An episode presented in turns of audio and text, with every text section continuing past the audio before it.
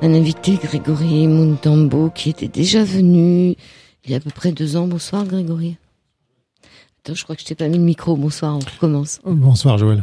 Merci d'être en direct avec nous ce soir à la radio. Tu étais de, tu étais venu pour la Symphonie des âmes. C'est il y a deux ans. Oui, à peu près deux ans, oui. Mm.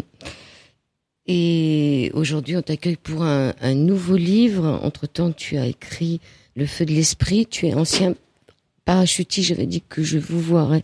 Je vais vous, vous voyez, Grégory Montambo. Vous êtes ancien parachutiste et officier de la gendarmerie. Vous avez sillonné durant près de deux décennies un monde en proie aux plus grandes dissensions. Vous avez rencontré l'humanité dans bien des facettes de son expression.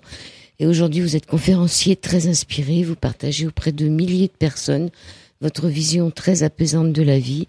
Donc, vous êtes l'auteur de la Symphonie des âmes, pour laquelle on vous a accueilli sur cette antenne, du Feu de l'esprit, paru chez le même éditeur, Guy Daniel, et là, le souffle de la grâce, la grâce. Oui. On dit à la grâce de Dieu. Parfois, oui. Et euh, alors, le terme de grâce recoupe beaucoup de, de, de, de, sens différents en fonction des, des personnes, mais donc là, le, j'ai quand même essayé de, de, circonscrire le terme de grâce au départ, afin que l'on sache un peu de quoi on parle. Alors, de quoi on parle?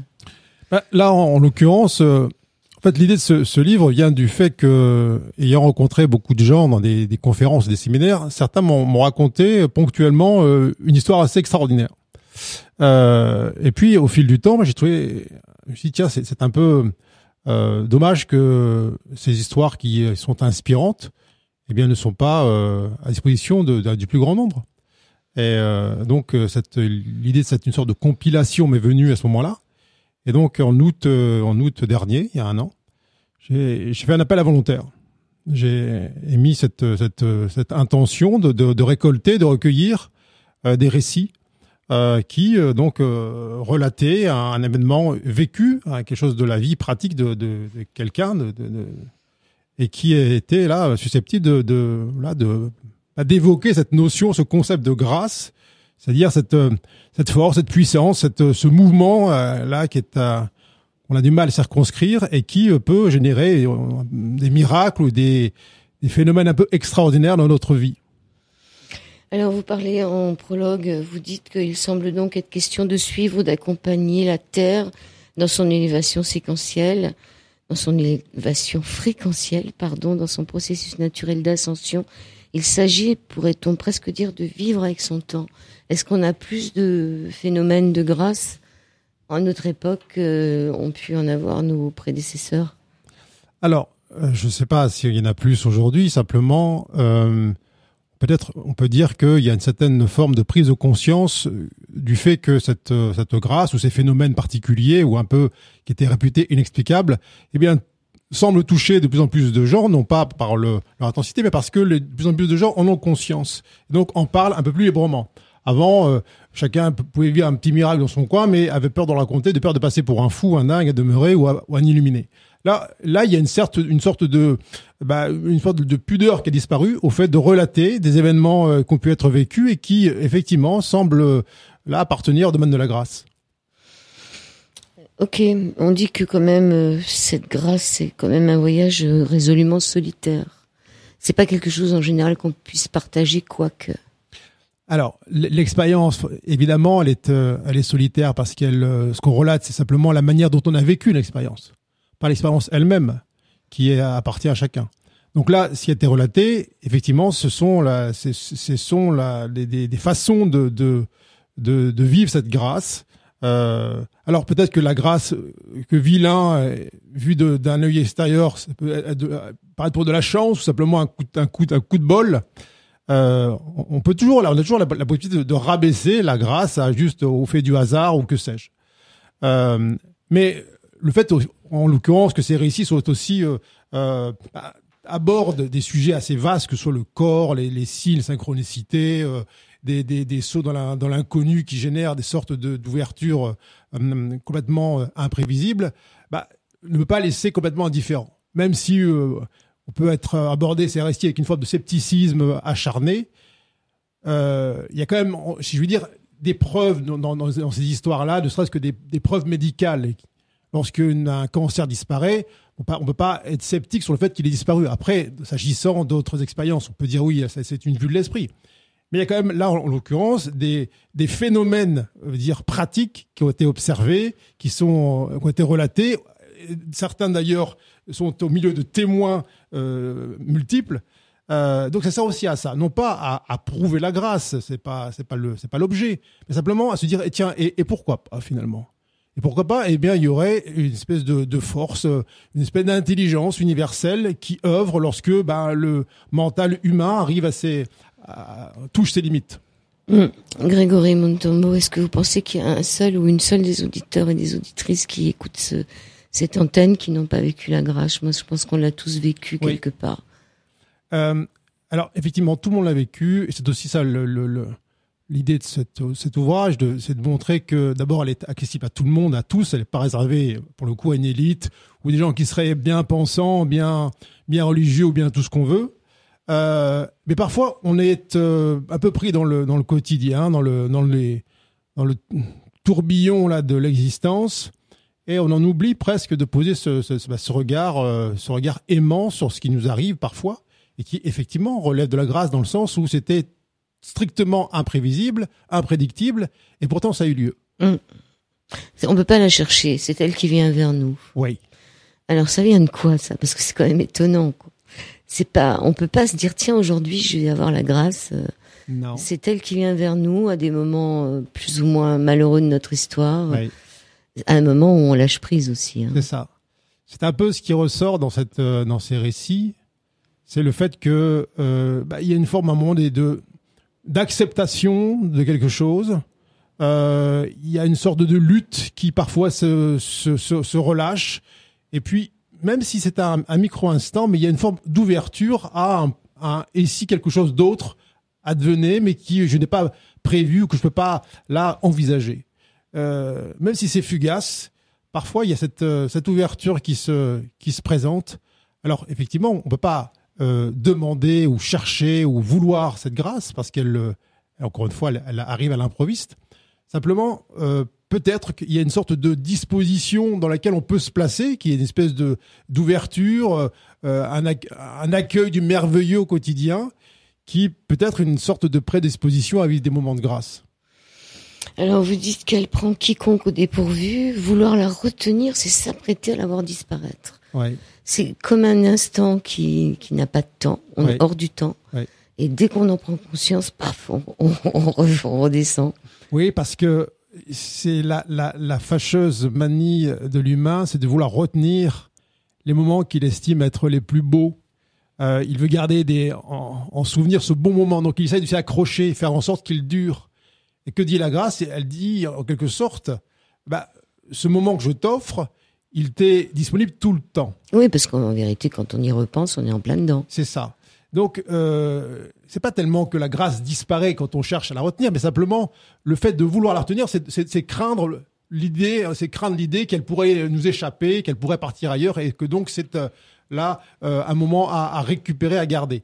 Euh, c'est- un peu là l'idée qui est qui est amenée dans cette cette phrase. Oui.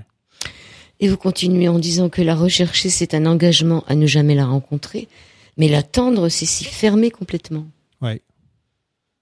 Bah, parce que c'est quoi l'attente finalement? L'attente, c'est le mouvement. Or la, grâce, la grâce est un mouvement permanent. Elle euh, elle, elle ne réside pas en des lieux particuliers, en des en des en des temps particuliers.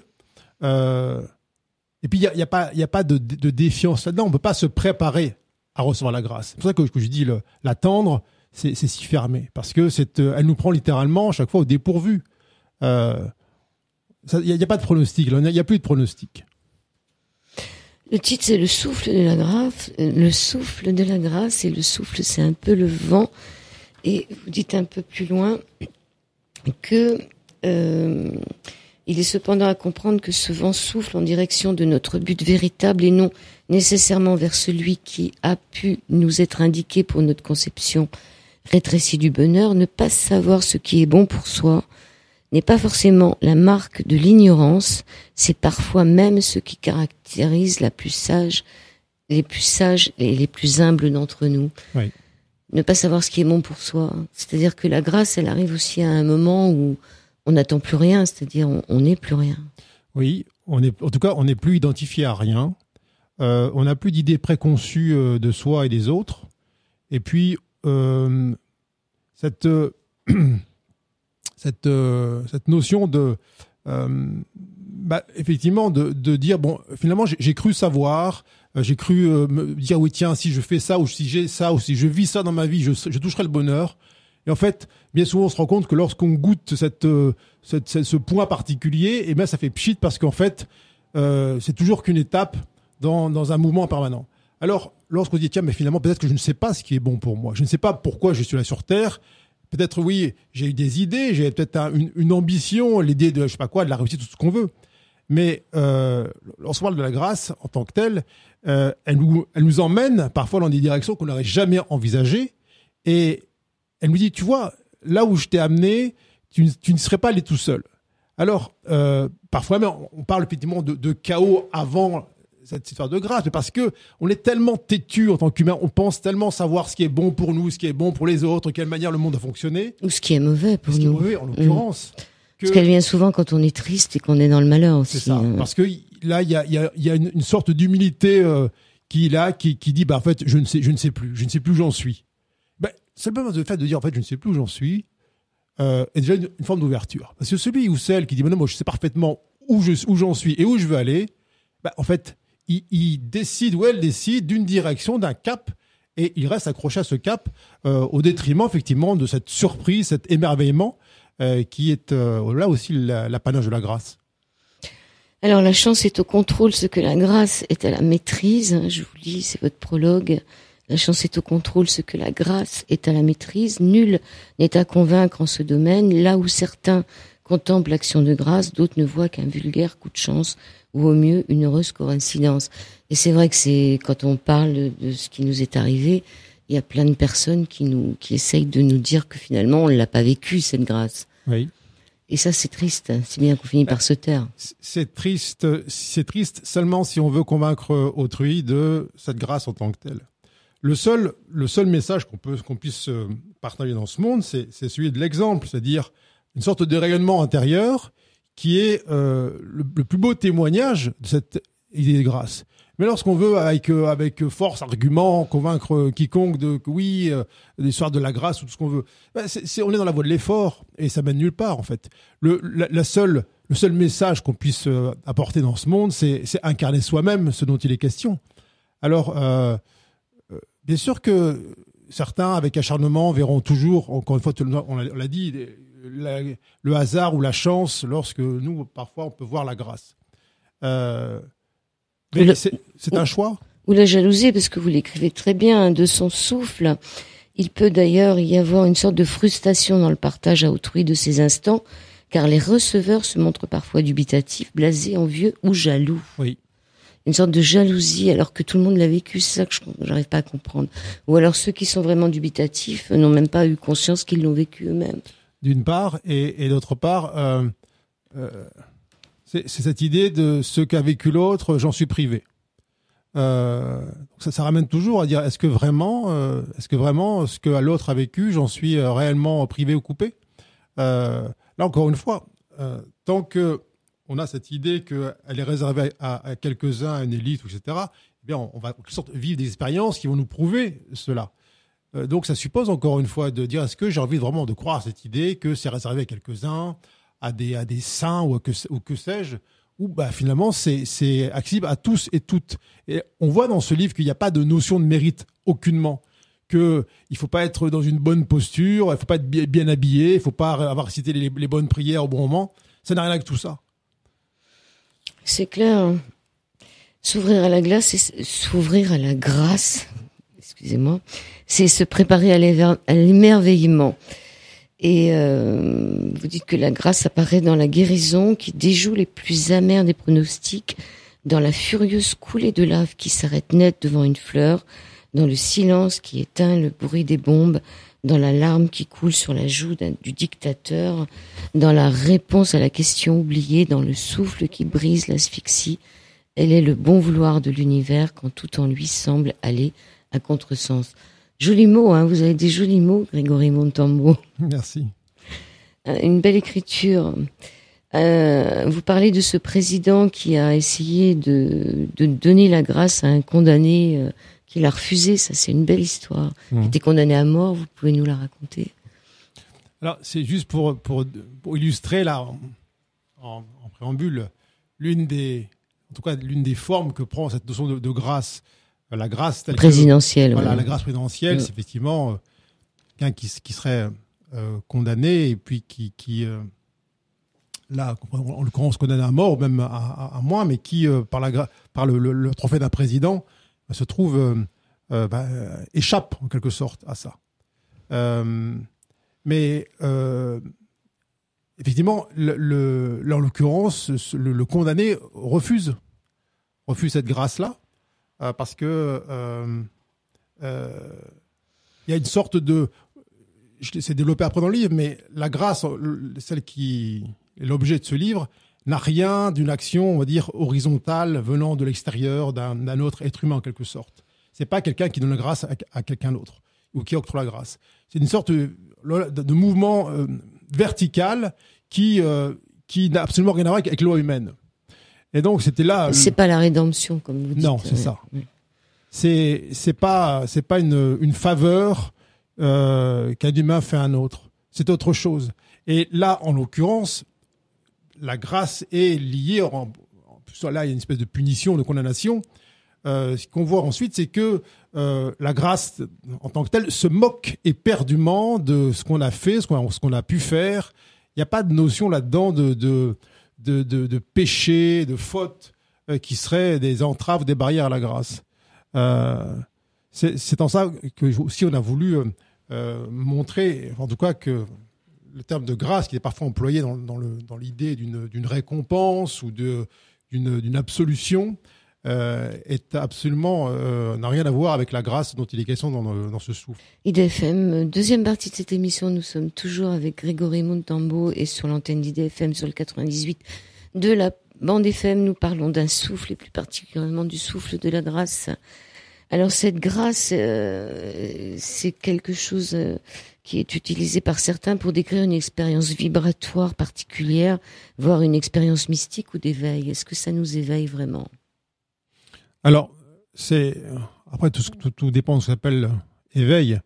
Peut-être que ça nous éveille à, une réalité plus vaste que celle dans laquelle on peut s'enfermer au quotidien. Donc c'est toujours un éveil qui entend un, un- prochain, un plus vaste, un plus grand. Il n'y a pas d'éveil définitif. Euh, quand on parle de là d'éveil, c'est, en fait c'est, une ouverture plus vaste de la conscience, mais ça ne s'arrête jamais. Euh, Il y a toujours euh, possibilité de voir plus loin, plus profondément, plus haut. C'est un peu ça le, sens là de, de ce terme d'éveil.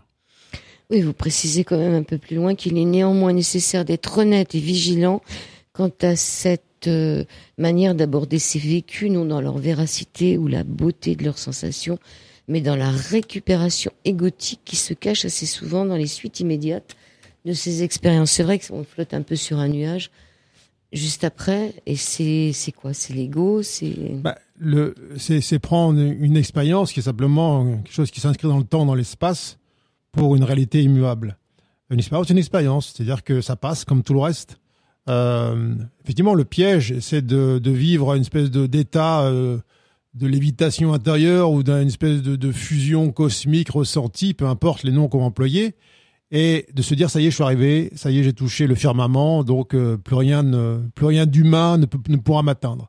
C'est là effectivement que les déconvenus arrivent tôt ou tard, parce que parce que la, la, la vie nous invite toujours à à à voir plus, à voir plus loin, à aimer plus. C'est-à-dire quoi aimer plus? C'est-à-dire être de moins en moins sujet au jugement sur les choses, sur la vie, sur les autres, sur nous-mêmes.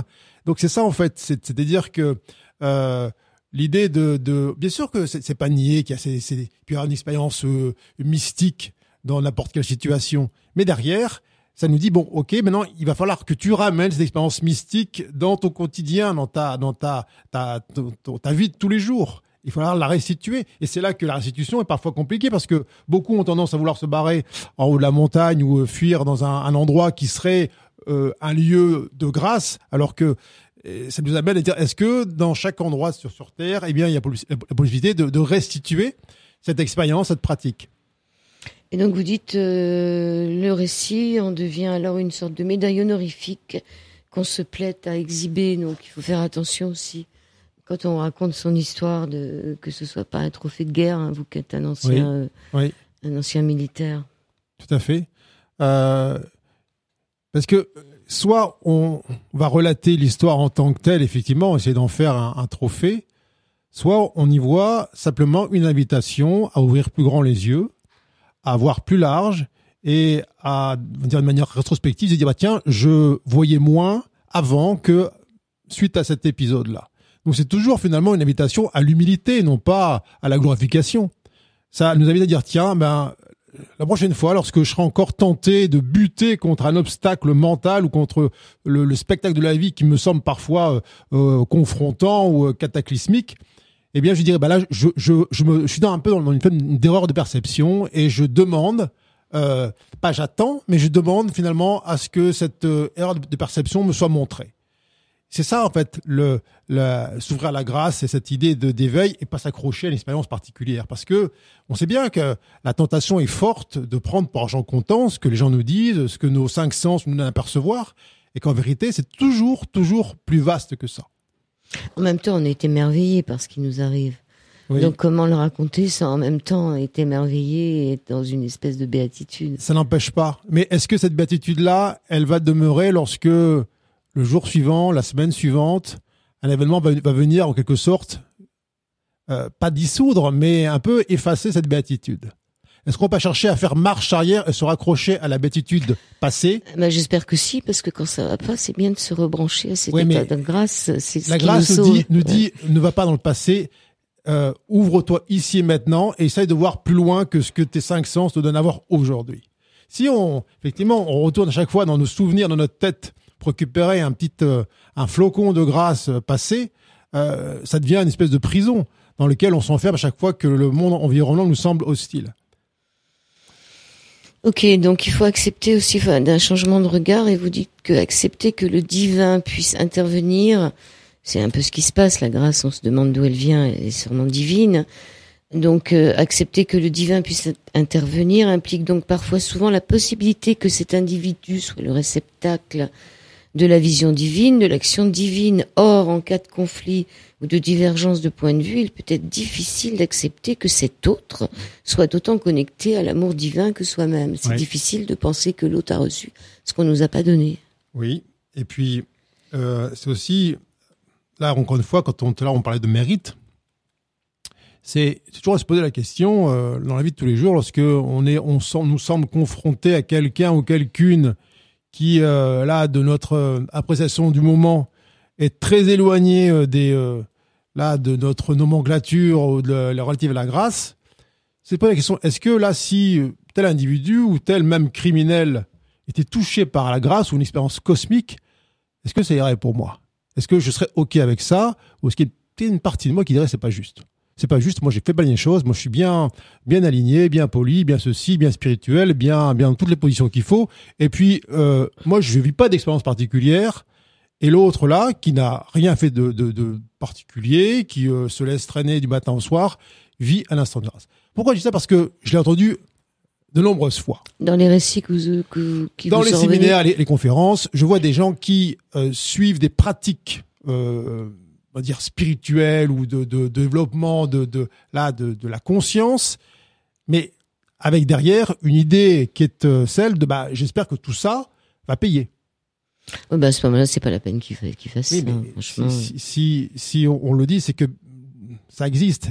Et la confrontation avec des gens qui euh, n'ont jamais rien pratiqué, n'ont jamais rien lu, n'ont jamais rien entendu de quoi que ce soit qui est d'un rapport de près de loin à quelque chose de spirituel, et qui là euh, relate des événements qui sont pour le coup le, souffle de la grâce qui traverse tout, j'ai vu effectivement une forme de, déconvenue, de déception, même on peut dire on peut peut-être le de jalousie. Je prends l'exemple de, c'est un, je raconte ça cette histoire-là, c'est un, homme qui est euh, la quarantaine et qui est euh, euh, héroïnomane, alcoolique et qui euh, vit dans son dans son, dans son studio là et dont son seul objet de la journée c'est de trouver sa dose d'alcool et de, et de drogue. Et puis un matin, il se réveille, il amène l'aiguille contre son bras, Et là, il a tous les efforts qui, du monde, il n'arrive pas à, se planter l'aiguille.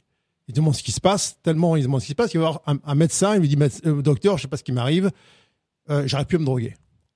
Le médecin qu'il a vu était un peu plus éclairé peut-être que d'autres.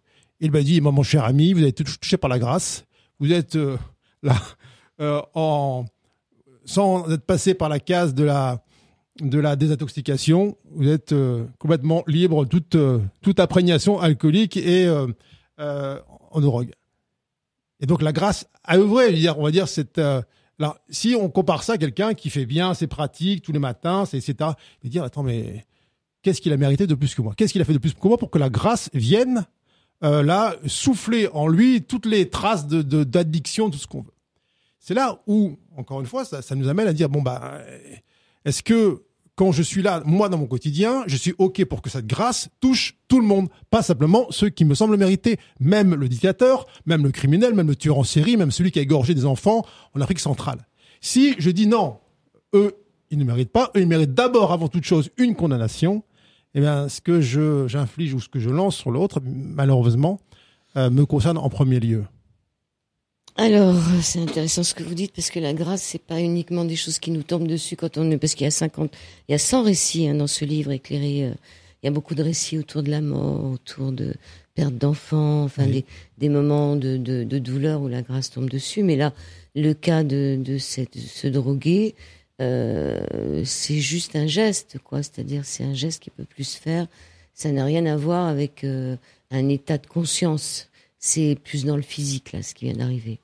Mais oui. d'accord, il peut plus piquer, c'est quand même physique. Tandis qu'il y a beaucoup d'états de grâce qui nous tombent dessus. Euh, c'est des états de conscience, mais le physique est pas là. Oui. Euh, c'est pour ça qu'en fait, on a, on a séparé cette, cet ouvrage en plusieurs parties, même si en vérité, il n'y a pas de séparation. Simplement pour que chacun, dans son, dans son cheminement, puisse y trouver euh, matière à réflexion, parce que parce qu'en fait, la, grâce ne, s'interdit aucun secteur de l'existence, que ce soit une addiction dans un sens, que ce soit une fermeture mentale, que ce soit euh, là une tendance à rester prostré chez soi ou que sais-je. Il n'y a aucun secteur de l'existence qui soit euh, étanche à la grâce. Euh, bien sûr que là, pour, par souci de, cohérence et de lisibilité, on a, classé les, récits par, thème. Mais pour moi, il n'y a, a, pas de différence entre, on va dire, la grâce qui fait en sorte que l'on puisse voir immensément plus loin que les cinq sens que euh, celle qui va toucher quelqu'un qui serait euh, là euh, paraplégique et d'un seul coup se, remet à marcher. C'est pour moi c'est le même souffle, même si dans la pratique effectivement il semble y avoir une différence. On dit bah non là c'est quand même plus spectaculaire chez le paraplégique que chez celui ou celle qui est euh, là a ouvert son champ de conscience. Euh, mais c'est toujours la même imitation. Bien sûr qu'on a l'impression que ça doit d'abord passer par un phénomène tangible pour dire ah oui, là vraiment c'est une preuve. On a besoin de se prouver. C'est la raison pour laquelle la grâce emprunte mille chemins, dont euh, ceux du corps. Alors, vous dites que le divin ne choisit jamais, le divin n'offre jamais une solution qui soit en défaveur de l'un de ses enfants.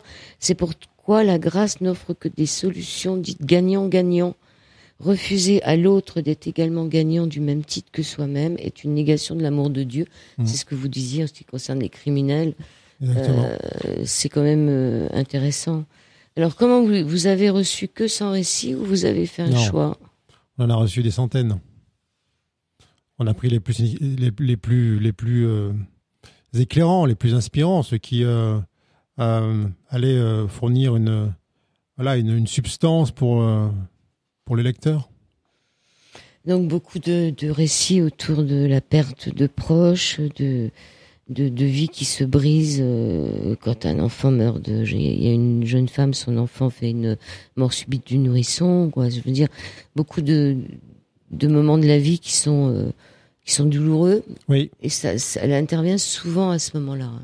Parce que on voit que ces, ces, ces chocs existentiels euh, nous mettent finalement toujours face à nous-mêmes, face à l'idée qu'on a de soi, l'idée qu'on a de la vie, de, l'univers ou de, Dieu, peu importe le nom qu'on va mettre. Et euh, c'est toujours cette, euh, ce, moment charnière. Soit on va se replier sur soi et sur le, la souffrance qu'on peut sentir, et c'est un, un, droit inaltérable, bien évidemment, c'est pas nié.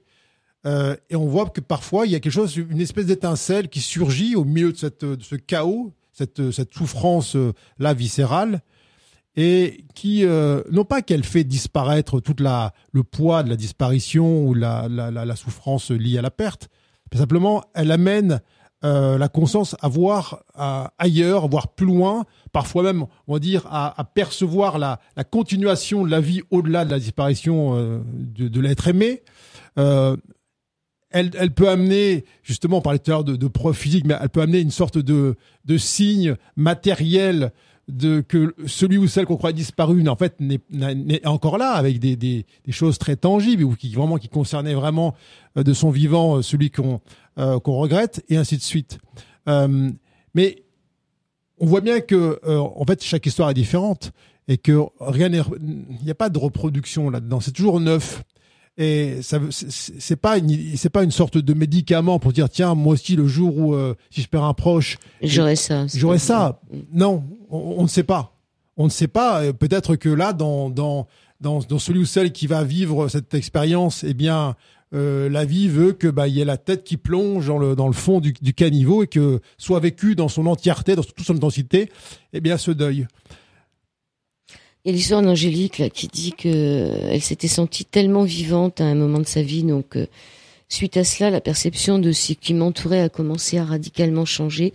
Je percevais l'amour de la matière, sa lumière, dans tout ce qui m'encerclait. Je l'ai perçu chez ma mère et ma sœur, alors qu'elles étaient en train de se disputer, au-delà de leur identité, je voyais le jeu de leurs êtres qui souriaient de cela, qui, qui étaient en train de créer cela. Hmm. C'est une perception par au-dessus, c'est-à-dire comme une espèce de vision euh, supérieure. Oui, c'est un peu comme si là, en l'occurrence, ce récit, elle voyait à la fois comme des, les personnages qui jouent sur une scène de théâtre, et elle les voyait en, même temps, en parallèle, en coulisses, en train de boire un verre ensemble. Euh, c'est un peu cette idée de, de, de voir au-delà du, des scénarios habituels dans lesquels on enferme les gens euh, et dans lesquels aussi beaucoup s'enferment. Et cette espèce de vision double, dire ok, c'est pas nier que là il y a, y a un truc qui se joue entre entre des êtres ou même entre soi et puis quelqu'un d'autre, mais qu'à l'arrière-plan il y a quelque chose qui est beaucoup plus vaste, qui dépasse toutes les toutes les petites historiettes individuelles et qui qui s'appelle l'amour. Et c'est ce qu'elle raconte avec beaucoup de ah, avec beaucoup de force, parce que au-delà effectivement de, de, cette engueulade de surface auquel elle assiste, eh bien, elle perçoit finalement que ce qui maintient en proximité physique sa, sa, sa mère et sa fille, ce qui les, ce qui les fait se, se, se, se frictionner l'une et l'autre, c'est bah, l'amour. Ça nous parle, hein, à ceux qui écoutent là. Ça nous parle beaucoup. Il y avait aussi le fait qu'elle se sent vivante. C'est vrai que c'est un moment où on se sent vraiment vivant. Ouais. Et souvent, euh, j'entends euh, des gens qui me qui sont en quête d'expériences euh, physiques un peu extrêmes pour sentir la, des montées, des pics d'adrénaline, pour sentir la vie en, en eux. Euh, mais on sait toujours que ces pics ensuite ben, redescendent et puis derrière on est toujours en, quête de cette cette chose, cette excitation particulière. Là, il y a cette, cette vie là dont il est question, sentir vivant là-dedans, c'est beaucoup plus vaste et c'est pas lié là en, en l'occurrence à un faire, c'est vraiment lié à l'être. C'est vraiment la, perception de, de cet amour qui est euh, en toute chose, en tout lieu, en toute circonstance, bien sûr qu'on est, euh, on va replonger derrière. Bien sûr que cette Angélique, elle pourra euh, trébucher à nouveau et puis voir de la haine là où en vérité il n'y a qu'amour. Mais ce qu'elle ce qu'elle relate et ce qu'elle ce qu'elle raconte quand elle quand elle se sent là vivante, c'est effectivement cette cette force amoureuse. Bien sûr qu'elle elle la voit autour d'elle, mais surtout elle la sent en elle. Et quand quelqu'un euh, parfois se dit là je me sens vivant, c'est pas parce qu'il fait quelque chose, c'est qu'il sent l'amour à l'intérieur de lui. Oui, et puis c'est que c'est c'est c'est pas nous qui nous sentons vivants, il y a une espèce de force en nous qui on n'est jamais aussi vivant que dans un moment de grâce. C'est ça. Alors, euh, le poète avait raison, si les vivants ferment les yeux des morts, les morts ouvrent ceux des vivants. Il n'y a pas que des espérances négatives de, de perte euh, de personnes qui, qui partent, hein, qui meurent. Il y a aussi ces gens qui se trouvent euh, en état de grâce. C'est l'histoire d'Amélie, vous changez les noms. Hein.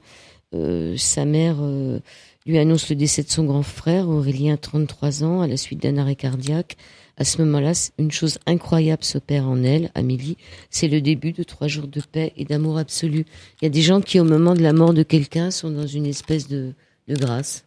Oui, et on voit que y a, ça peut être, ça peut rentrer en, contradiction avec une sorte de, bienséance ou de, de politiquement correct euh, social qui voudrait qu'on affiche une mine la plus attristée qui soit euh, dans ce genre de circonstances. Euh, là, en l'occurrence, elle s'est soulagée de ça. Elle a osé euh, rayonner sa joie, sa, sa, lumière, son amour, en dépit des circonstances qui sont réputées être tragiques. C'est ça, quand là on parlait de l'exemplarité de la grâce. Euh, raconter ça euh, une semaine après, mais en ayant, pendant ce moment-là, affiché la mine la plus triste qui soit, passera inaperçu et ne convaincra personne. Là, le fait que dans cet instant-là, cette femme ose rayonner, euh, sourire, vibrer, toute sa lumière, son amour, il n'y a pas, y a pas de, de leçon, il n'y a pas de message plus fort que celui-là. On peut pas jouer la comédie dans ces instants-là. Elle risque de passer pour une fada quand même. Hein Alors, je dis bien le risque parce qu'il voilà. y en a qui la comprendront. Après, euh, qui ne risque rien n'a rien non plus. Là, c'est entre guillemets, c'est quoi le risque? Au, au, au pire, c'est de toucher les gens, c'est-à-dire peut-être qu'il y a autre chose que cette euh, idée qu'on a de la séparation définitive lorsque le corps de quelqu'un euh, semble là ne plus fonctionner. Une très belle histoire qui ressemble un peu à l'histoire de Vincent Lambert un peu plus loin, avec ce garçon euh, qui a un accident de voiture là, oui. et, euh, et l'amour de sa femme quoi, jusqu'à ce, ce, ce, garçon qui a le cerveau complètement écrabouillé, donc il a plus rien dans la tête, mais il arrive quand même à lui à lui serrer la main. Oui. Donc la conscience elle est vraiment pas dans la tête. C'est une très belle histoire. On va faire, on va repartir sur la musique de tout à l'heure. La grâce est une faveur d'un certain Noé et on poursuivra l'émission. Et c'est parti pour la dernière partie de cette émission où nous finissons. Nous finissons pas, non, parce que la grâce souffle sur nous ce soir avec Grégory Montambo. Le souffle de la grâce sans récits éclairés par Grégory Montambo, ici présent aux éditions Guy Trédarniel. Et euh, il y a cette histoire très belle aussi de cette fille qui euh, voit une bestiole qui est en train de mourir et qui a envie de l'achever. Qui n'a pas eu envie d'achever une bête hein, Franchement, parce que on est là, euh, on sait que ça va pas se terminer. Et, et, et qu'est-ce qu'elle fait cette fille finalement? La, la, grâce lui tombe dessus aussi. Oui, parce que elle, elle s'apprête à effectivement à l'achever, à, à faire avec, des choses qu'elle a jamais fait dans sa avec vie. Sa, avec sa pelle. Ouais. c'est horrible. Bah, euh, en fait, c'est la, la, mais en, en, ce, qui est, ce qui est magnifique, c'est la manière dont elle raconte l'histoire et, et, dont elle, elle finalement, elle, elle, se voit en train de d'être animée par soi-disant un élan, un élan sauveur vis-à-vis d'un d'un être vivant qui euh, n'a strictement rien demandé, en l'occurrence. Mais qui souffre quand même. Hein, qui, qui... Alors, elle projette sur lui cette idée de souffrance. C'est Oui, ce qu'on fait en permanence. On dit Mm. tiens, tel être euh, humain, euh, vivant, est en train de vivre quelque chose et il, il souffre trop, il ne devrait pas vivre cela. Euh, là, Et tu vas nous lire le passage qu'elle nous dit. Oui, donc elle a, elle a cette idée de, de, donc de le, le, d'achever cet animal. Donc alors, porté par mon ego, je saisis une bêche, la prends à deux mains, me positionne au-dessus de l'agonisant qui avance, les bras en l'air, et je cherche à m'y aviser pour séparer la tête du corps. Ça semble être facile, d'autant plus que le condamné est sur le bitume, excellente butée au tranchant de ma pelle. Mais il m'est impossible de trancher la tête de cette grosse souris qui hurle toujours. Je tente de me ressaisir, de relever les bras. Il se lève pour la deuxième fois, bien au-dessus de ma tête, mais ne redescend toujours pas, même si je retiens mon souffle. Et c'est là que, sous le soleil, en, cette, euh, ce bel après-midi printanier, que j'ai compris que la seule bête que je voulais soulager, c'était moi, et rien que moi. Je voulais soulager mes oreilles, faire disparaître ce bruit, ne pas reconnaître la nature d'un prédateur, celle de mon chat, qui avait donc euh, abîmé cette souris, et la nature d'une proie, celle du rongeur. Ne pas accepter la nature et les choses telles qu'elles sont. J'ai été vaniteuse de penser qu'il était facile de le tuer, même un petit animal blessé. J'ai cru qu'il était facile d'être un bourreau, même pour un- une pseudo-bonne cause. Et au passage, ce rongeur ne m'avait rien demandé. Alors, là, finalement, on voit en quelques instants, alors, effectivement, vu de l'extérieur, est-ce que ça passe inaperçu? Oui, totalement. On voit juste une femme avec une bêche au-dessus d'une- souris. Non, on se voit nous parce que ça nous est arrivé aussi quelque part dans tous ces récits. Il y a des choses qui nous sont Bien sûr. arrivées. Euh, mais là, dans ce qui est relaté, il y a, il y a, y a c'est une profondeur euh, euh, sans nom. Et ça amène finalement à réexaminer l'existence et le rapport qu'on a aux uns et aux autres, et à soi-même en particulier. Et on voit que finalement la, la grâce peut emprunter des, des scénarios on ne peut plus anodins en, en, apparence pour nous faire prendre conscience de choses euh, qui sont à la, extrêmement profondes et radicales. C'est ça qui est aussi intéressant, c'est que la grâce, c'est pas toujours quelque chose de spectaculaire qui doit, euh, qui peut se relater sur des euh, sur des tribunes. C'est parfois des petites choses là dans, un buisson, au détour d'un d'une agression d'un chat sur une souris et, ce genre de choses. Qui n'a pas eu des chats avec des souris qui reviennent à la maison à moitié cassées, à moitié... Euh... Ça t'est jamais arrivé, toi? Parce que franchement, moi, ça me parle, ça, et les pigeons à moitié étranglés euh, par les, par les bêtes. C'est-à-dire, on a un animal domestique qui, euh, qui fait son travail, Oui. et en même temps, on n'a pas envie... euh, on n'a pas envie euh, que cet animal il tue les oiseaux, les autres bêtes. Donc, euh, moi, ça m'a beaucoup parlé. Dans toutes ces histoires, euh, il y a il y a plein de choses qui peuvent euh, nous parler à chacun. Quelle est l'histoire qui t'a le plus marqué, Grégory euh, Montambo Ça y est, je me mets à le retutoyer. Euh, je peux pas dire qu'il y en ait une plus qu'une autre, parce qu'encore une fois, moi, je, je vois la même grâce en toute, euh, dans toutes ces histoires. Bon, bah, c'est le, même souffle. Alors, je peux pas dire que, tiens, là, la grâce était plus puissante ou plus particulière. Euh,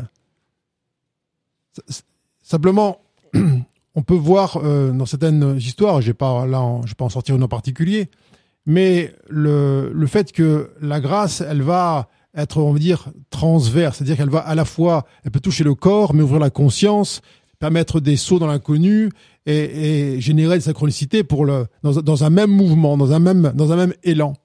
Euh, mais moi, ce qui, euh, au-delà de, du, d'une histoire particulière qui me, qui m'aurait touché plus qu'une autre, c'est, euh, déjà moi ce que, ce que j'ai, ce qui m'a vraiment plu dans ces, dans ces témoignages, c'est la capacité des uns et des autres à voir la grâce en action.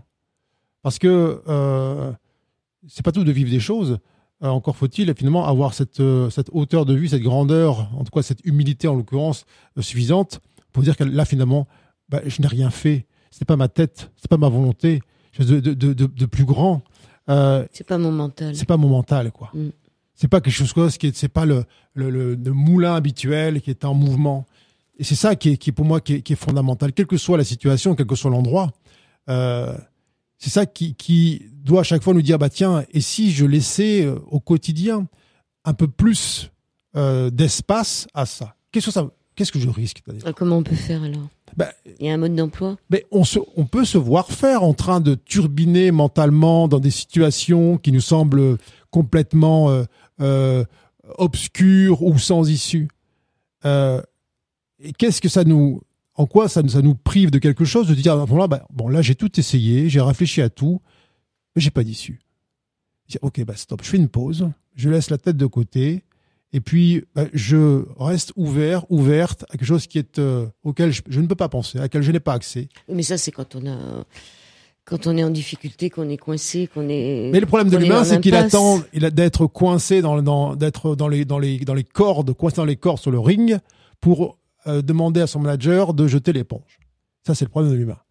Et alors que là, ce qui est euh, à entendre par rapport à la grâce, c'est qu'elle n'a pas de domaine d'exclusion. Ça veut dire que il y a aucun endroit de la vie qui soit euh, privé de l'action de la grâce.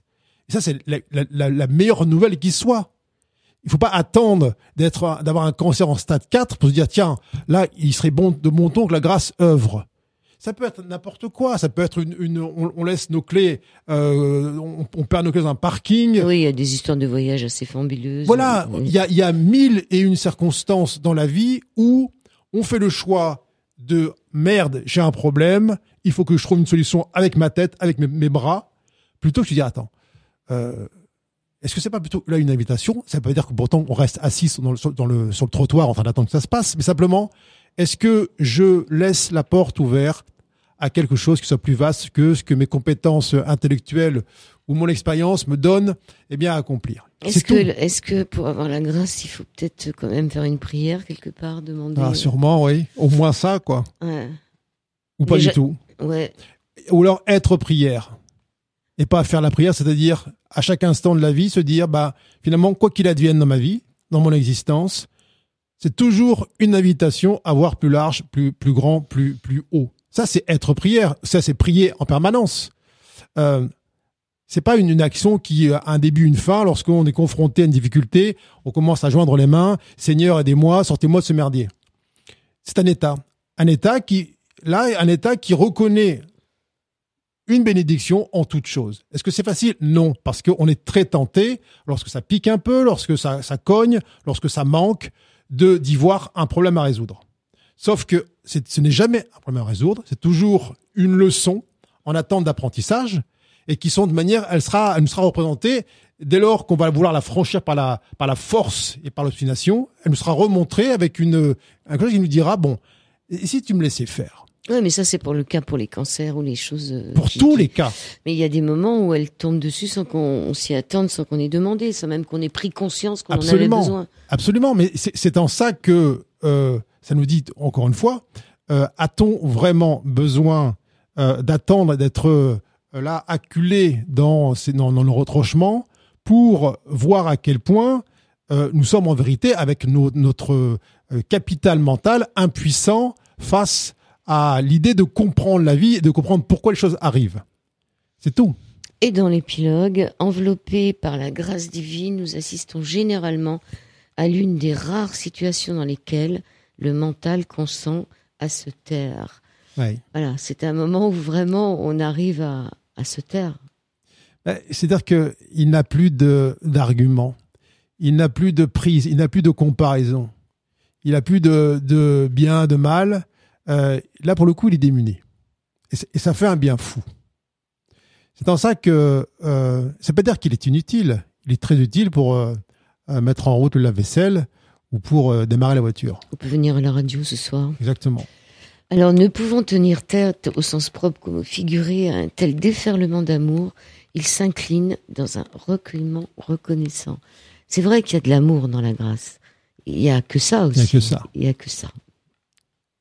Qu'est-ce qu'on pourrait dire? Il nous reste. euh, Je, suis en train de lire son, ép- son épilogue. hein. Moi, je ferai pas des phrases aussi jolies que ce qu'il écrit. Dans l'instant, rien à commenter, rien à analyse- analyser, rien à, quoi s'accrocher. Ce n'est que secondairement que nos habitudes tenteront de donner rétrospectivement un sens, une cohérence, une leçon, un souvenir, un goût à ce moment de grâce. Mais moi, je continue à dire que quand on va pas bien, il suffit de se rebrancher dans ces, dans ces moments-là. C'est des moments d'éternité quand même. Oui. Ils sont présents. Oui, parce qu'ils sont en dehors du temps et de l'espace. Ils sont pas, même s'il nous semble euh, avoir eu lieu dans un contexte particulier, à une date particulière, en vérité, ils appartiennent à l'éternité. Parce que la grâce n'est pas dans le, n'est pas dans le temps. Elle n'est pas du, dans le, dans le faire actif des, des humains. C'est pour ça, effectivement, qu'on peut, On ne peut Euh, pas l'arrêter. voilà. Et puis qu'on peut, on peut s'y replonger en conscience sans forcément retomber dans le passé. On se replonge dans, la, dans le bain de la grâce qui est là, disponible en tout temps, en tout lieu, en toutes circonstances. Dernière question, si on a recours à la prière, est-ce que la méditation, quelque part, ne nous amène pas aussi à des, des, des états de grâce, quelque part? Alors, là, encore une fois, euh, tout dépend de ce qu'on appelle la méditation. Est-ce que c'est quelque chose qui commence, qui, qui s'achève, une espèce de parenthèse dans une, un, un tourbillon que l'on voit comme euh, là juste une, une, une sorte de, de reprise d'oxygène avant de, de foncer à nouveau dans, les- dans, tous les murs Ou est-ce que, comme, comme prier, est-ce que c'est pas plutôt un état qui est euh, celui d'observer? Ou de lâcher prise. Voilà, observer, lâcher prise et, et de prendre un peu de hauteur en permanence, quel que soit le moment, et pas simplement dire tiens, je vais m'arrêter pour méditer, mais je vais être, je vais laisser cet état de méditation, c'est-à-dire d'observation un peu plus large que simplement la, euh, le, nez dans le guidon. Et finalement, on, on peut concevoir que cet état méditatif, eh bien, il peut se déployer de plus en plus. Et finalement, on se retrouve en état de méditation, eh bien, tout le temps. Pas simplement en s'asseyant, en fermant les yeux, mais une sorte de hauteur, de prise de vue, de prise de champ qui est valable dans toutes les circonstances.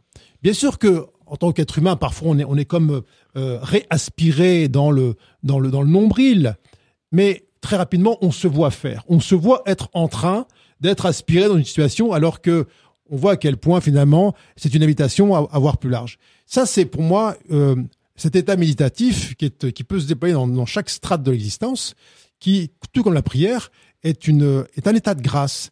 Alors ça veut pas dire qu'on est en, en lévitation permanente. Ça veut dire que euh, finalement la les, toute la, la, la, la, structure de la vie prend une teinte, une texture, un parfum différent. Euh, même si on vit les mêmes, dans les mêmes situations, dans les mêmes bâtiments, dans, dans les mêmes rues que d'aucuns, eh bien, on vit une existence qui est totalement différente. Le seul problème, c'est qu'on ne peut pas y être toute la journée. Hein. On est d'accord, ça c'est dommage.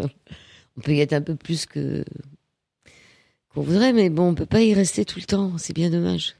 Mais c'est l'idée, c'était de, de regarder ces instants où on semble quitter cet état de grâce, et se dire tiens, pour quel quel choix j'ai fait pour tourner le dos à la grâce?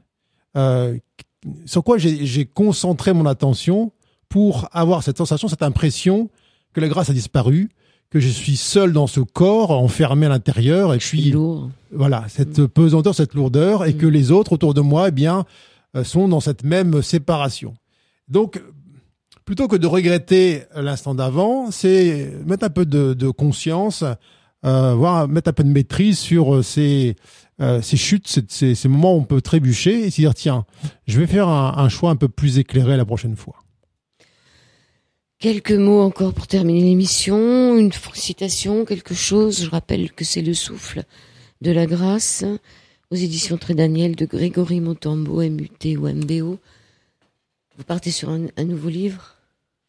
Sur des formations sur un site bah, Là, on est en, train de, préparer un cursus long qui est sur, euh, presque un an, en tout cas de septembre à juin, euh, qui s'appelle Unicité et qui amène euh, un certain nombre de personnes à, justement à, lâcher des conditionnements de plus en plus pour faire émerger cette unicité, c'est-à-dire ce parfum unique que chacun vient amener sur Terre, qui n'est à nul autre comparable.